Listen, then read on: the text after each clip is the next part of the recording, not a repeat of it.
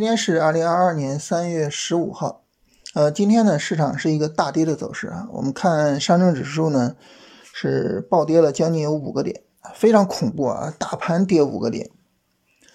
然后昨天聊三十分钟行情的时候哈，我说，呃，这里很有可能构造一个三十分钟小波段的底部结构啊，因为很难想象就是今天的下跌会比之前那个大跌更大。结果呢，呃，市场在实际上走出了这个很难想象的走势啊，所以你说这种熊市行情哈，真的就是就是不断的去挑战你的想象力的极限。今天这个大跌的原因呢，是市场本来预期呢央行会降息啊，但是呢，今天央行在做这个麻辣粉的操作的时候，并没有降息。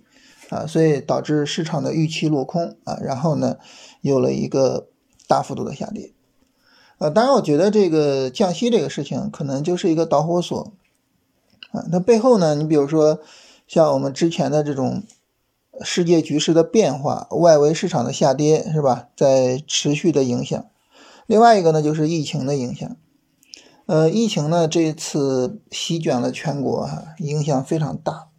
很多的地方都开始了这种实质性的封城啊，然后停工啊、停学，然后商场也都关闭啊，这就导致呢，我们的工业生产也好，我们的消费也好，呃，各个方面吧，就是受到了非常大的抑制。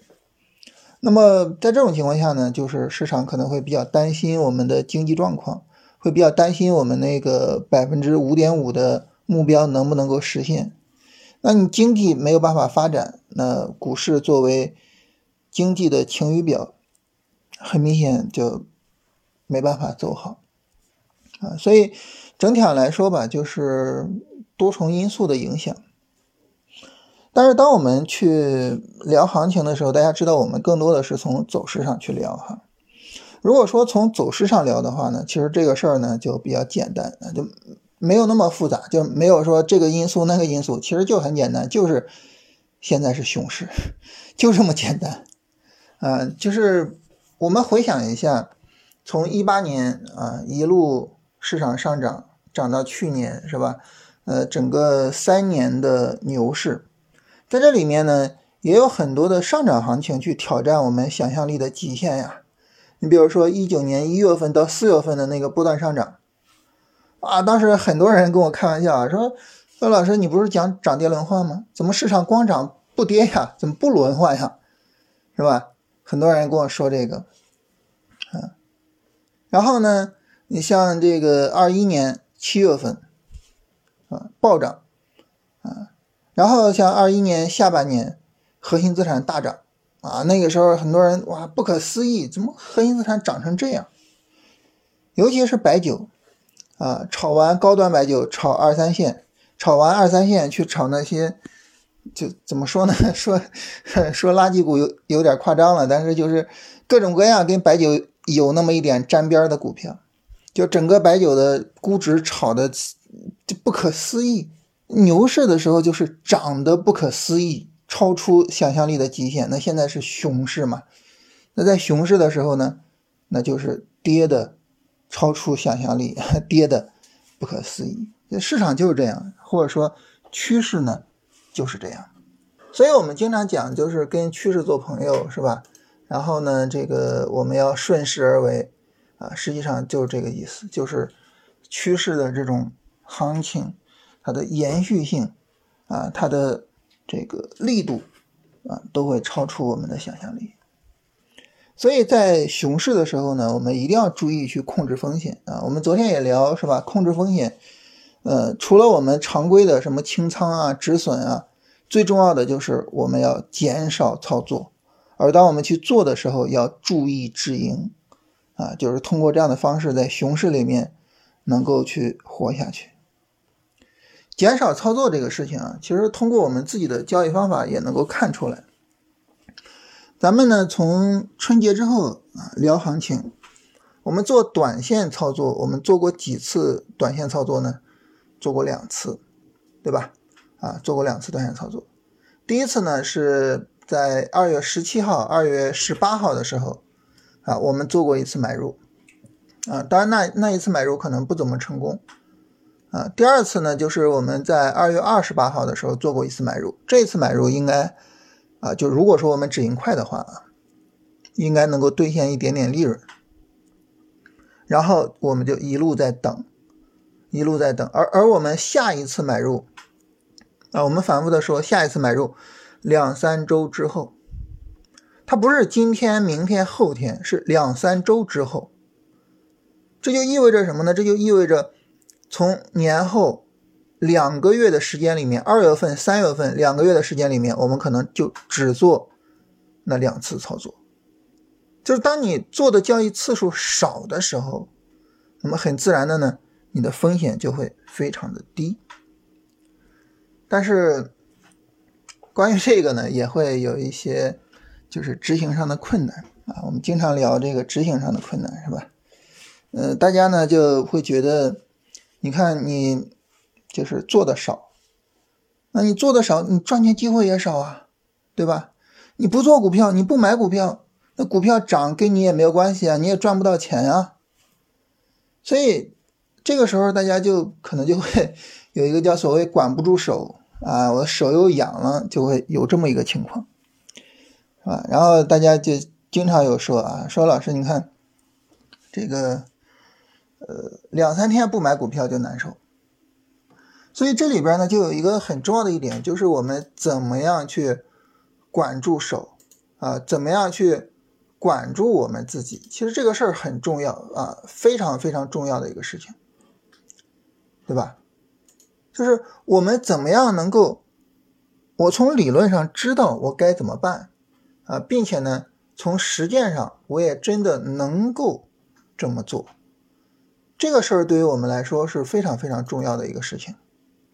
如果说我们只是做到说，哎，我理论上知道啊，我应该怎么怎么做。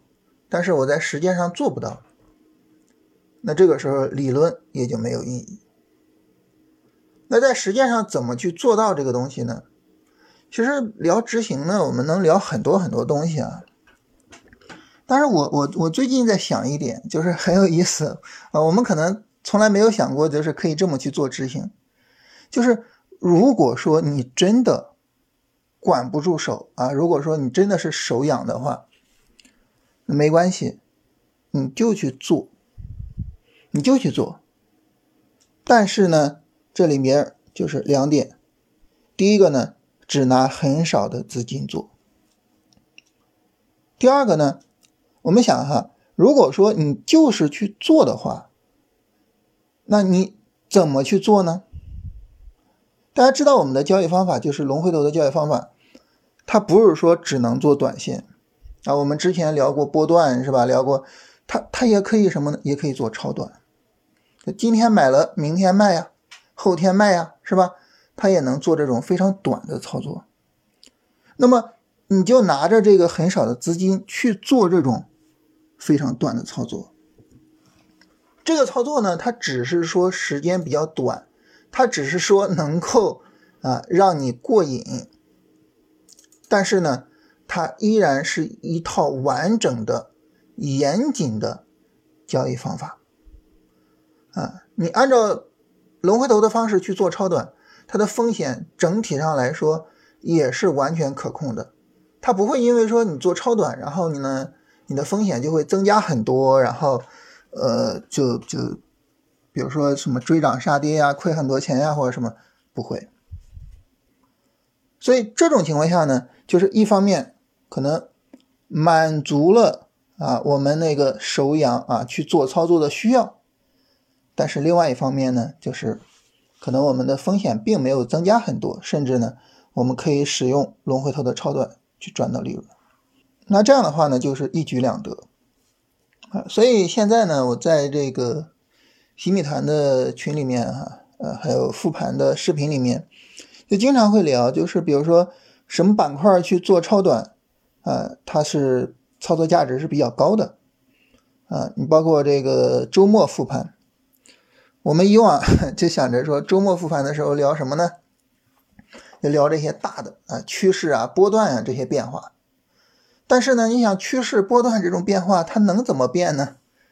啊，没有太多变化的时候，就聊什么呢？就是说一下，比如说下周我们去做超短，可能什么什么板块会比较靠谱一些，就聊这个。为什么聊这个呢？其实，在一定程度上，这是一个帮助我们管住手，帮助我们把大的资金管住手的一种特殊方式。就有些时候呢，我们稍微的放纵一点，然后呢，能够帮助我们更好的去做好执行。就这是一个很有意思的辩证法，啊，所以呢，就是今天跟大家聊一聊这个哈，就是怎么样去做好执行呢？很有意思的一点就是。我们就严谨的按照龙回头去做超短，然后呢过瘾是吧？呃，手痒手痒就去过瘾，然后呢过完瘾之后，哎，就可能就会有足够的耐心去等了。就今天跟大家聊呢，就先聊聊这个，就是有些时候你你你太死板的，就是太严格的去要求啊，我就是去等，我就是做，有些时候可能会有压力啊，但是呢。如果我同时这样去处理一下的话呢，可能压力就会小一些，就更有可能能够处理好。然后如果说我们聊操作的话呢，实际上还是这样，就是如果我们是风偏比较高啊，那么呃你还是去跟踪这一次短线下跌，然后等着它下跌结束去做这个短线操作嘛。那如果说呢，我们是一个正常的风偏哈。那这个时候呢，很自然的就是我们耐心的等两三周之后的那一次重要的机会啊，就是到时候看看有没有可能出现呃日线、短线下跌，然后下跌力度小这种行情啊，到时候呢再做操作。当然，在这个过程中呢，如果说啊，大家说，那么我通过这个超短的操作去做呃这个一些清仓的操作，然后呢去。解决自己执行的问题啊，避免手痒，然后大仓位去做操作，这个也未尝不可。但是呢，呃，最后还是想说一点啊，这一点是我在新米团反复强调的，就是做超短这个事情呢，对于我们的操作要求是非常高的。你想就在很短的时间之内进去出来是吧？对我们的要求非常高，所以我们一定要去辨别，就是我们自己究竟有没有做超短的能力啊？你比如说。呃，你能不能够很好的跟上市场的节奏啊？在调整，在三十分钟调整的时候买进去然后呢，等它拉升出来。你比如说，你能不能够比较好的去做到啊？这个能够走出行情的板块，能够走出行情的个股，因为你的持仓时间很短嘛，是吧？你留给时间这么，留给市场这么短的时间，那么它能不能走出行情呢？最后一点呢，就是你能不能真的就是该买的时候买进去？啊，然后呢，这个该卖的时候能够卖得出来，啊，就是这三点吧。呃，我觉得还是要就是自我审视一下。如果说我们这方面处理不好的话，那那 你这超短那就非得做，那不就瞎做了吗？是不是？好吧，那我们今天就聊这些。